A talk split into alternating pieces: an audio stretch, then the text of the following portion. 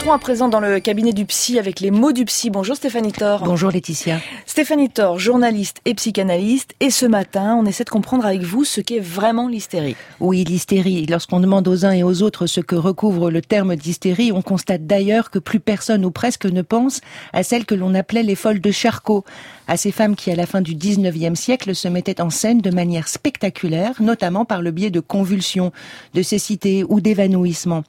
Alors autant le dire, quelques présupposés bien corsés ont toujours la vie dure. Une hystérique, dit-on, c'est une sorte de dingue qui se met régulièrement dans un état d'excitation incontrôlée, une zinzin qui s'énerve pour se faire entendre socialement. En fait, une femme pénible, quoi, qui aime faire de sa vie un grand théâtre, un peu comme celle qu'il faut bien appeler l'héroïne de 50 nuances de grès. Viens dîner avec moi. Ok, je veux bien dîner avec toi ce soir. Parce que j'ai faim. Mais on parle et c'est tout. Mais en 2018, au-delà de ces clichés, qu'est-ce que l'hystérie pour la psychanalyse contemporaine?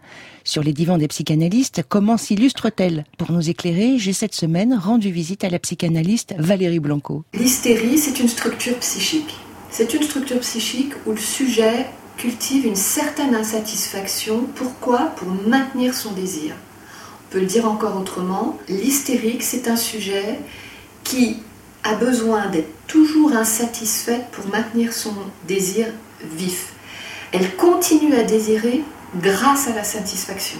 Au fond, l'hystérique, c'est une femme qui passe son temps à chercher un maître, un maître tout-puissant qui ne serait pas châtré hein, et qui aurait le bon objet qui pourrait enfin la combler. Et en même temps, elle n'a de cesse de lui rappeler qu'il est, comme tout le monde, soumis à cette fameuse castration. Alors Stéphanie moi je m'interroge, l'hystérique c'est forcément une femme? C'est pas forcément une femme, mais c'est souvent une névrose féminine. Et d'ailleurs, l'étymologie du terme vient du mot utérus. Ah oui, donc euh, ceci explique cela. Absolument. Mais l'hystérie, c'est surtout une névrose qui se caractérise par l'insatisfaction et s'exprime à travers des symptômes très diverses. Pourtant, mais quelle étrange époque que la nôtre. Lorsqu'on jette un coup d'œil dans les pages du DSM, le plus célèbre manuel de psychiatrie en Occident, on s'aperçoit que depuis le début des années 2000, le terme d'hystérie n'est absolument plus répertorié. Pourquoi donc cette disparition? Même si Charcot disait que l'hystérie a toujours existé et qu'elle existerait toujours, celle-ci courrait-elle de moins en moins les rues? Valérie Blanco, elle, n'en est pas tout à fait convaincue. Il reste quelques symptômes spectaculaires aujourd'hui de l'hystérie comme au 19e siècle, à la fin du 19e. Le plus spectaculaire d'entre eux aujourd'hui, je pense, c'est certaines formes d'anorexie. Hein. C'est le plus spectaculaire au sens c'est le plus visible. Mais les symptômes contemporains de l'hystérie, ce qu'on voit beaucoup dans nos cabinets de psy, c'est au fond typiquement la, la femme qui arrive au cabinet en disant qu'elle ne va pas bien, elle éprouve un certain mal-être. Et pourtant, elle a tout pour être heureuse, elle ne sait pas exactement pourquoi elle va mal mais elle va mal.